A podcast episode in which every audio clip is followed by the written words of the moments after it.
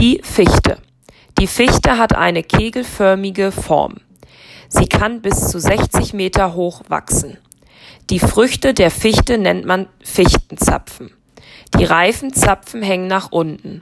Sobald die Samen herausgefallen sind, fallen die Zapfen ab.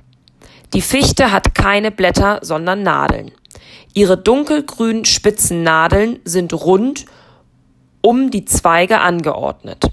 Das Holz ist weich und voller Harz. Aus dem Holz kann man Papier machen. Kleine Fichten werden auch als Weihnachtsbaum geschlagen. Fichten können bis zu 600 Jahre alt werden.